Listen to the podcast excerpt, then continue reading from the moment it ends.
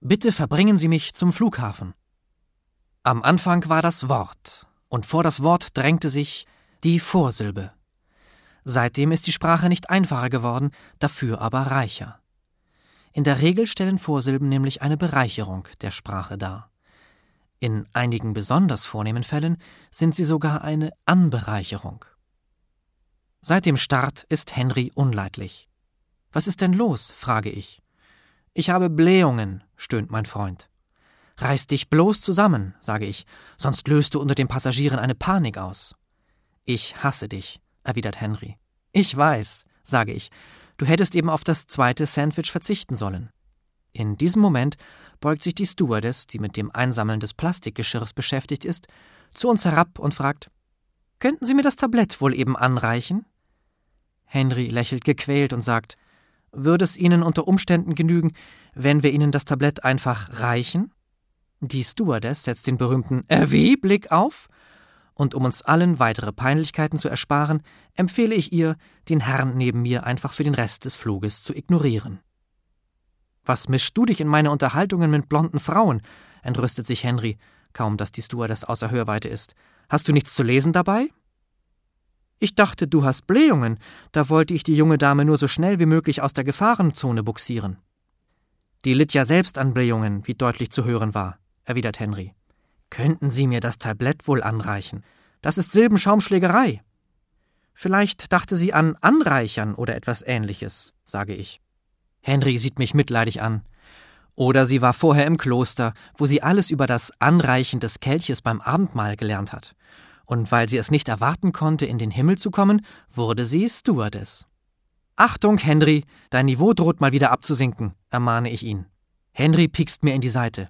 Da, jetzt machst du es schon selbst. Absinken, hast du gesagt. Das ist gequirlter Unfug. Es gibt weder Absinken noch Aufsinken. Ich wollte erst Absacken sagen und habe mich dann im letzten Moment für Sinken entschieden, und so wurde Absinken daraus, versuche ich mich zu verteidigen. Absenken wird auch gern gebraucht, fällt Henry ein. Vor allem im Zusammenhang mit Konstruktionsfehlern. Der Boden der Kongresshalle hat sich nachträglich abgesenkt. Ein Bedeutungsunterschied zwischen Senken und Absenken lässt sich nicht nachweisen, daher kann auf das Ab getrost verzichtet werden. Meine Großmutter hatte es früher beim Scrabble-Spiel meisterlich verstanden, Wörter durch Vorsilben zu verlängern und damit hohe Punktzahlen zu erzielen. Inzwischen ist sie 94 und bettlägerig. In der Gebrauchsanleitung für ihr Heimpflegebett Marke Teutonia 2 habe ich den Satz gelesen: Mit vier Lenkrollen ausgestattet, lässt sich das Bett auch mit darin liegenden Patienten im Zimmer verfahren. Darüber habe ich mich sehr gewundert. Man kann sich in Paris verfahren oder im Ruhrpott, aber in einem Zimmer? Die Wörter rollen oder hin und her schieben waren dem Verfasser offenbar zu profan. So ersann er das Verfahren. In der Amtssprache ist es ein geläufiges Verfahren, alltägliche Verben mit Vorsilben zu versehen. Dadurch soll der Ton offizieller klingen, wenn nicht gar wichtiger. Tatsächlich klingt er dadurch eher seltsam, wenn nicht gar gruselig.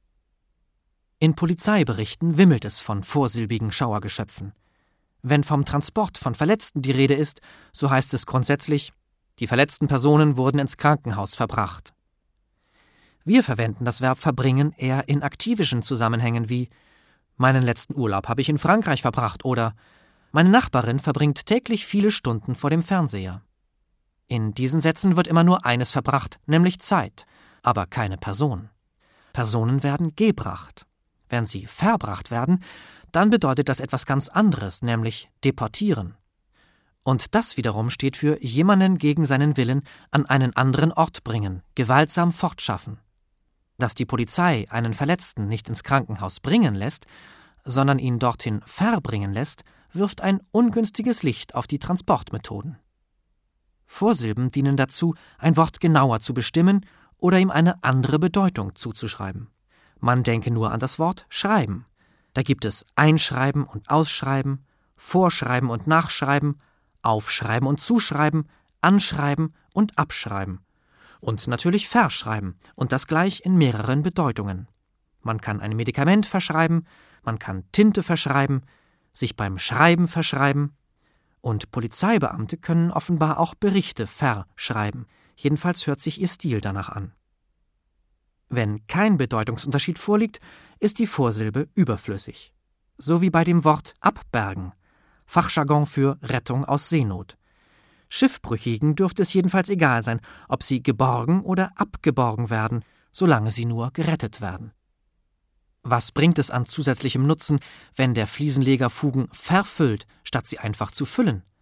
Was haben wir davon zu halten, wenn ein Gerät als sportlich beim Anstarten und im Betrieb beschrieben wird? Denn was der Unterschied zwischen starten und anstarten sein soll, bleibt unklar. Dasselbe gilt für warnen und vorwarnen. Das nachträgliche Warnen ist jedenfalls genauso sinnlos wie das nachträgliche Programmieren. Daher kann man auf ein vor vor diesem Wort getrost verzichten.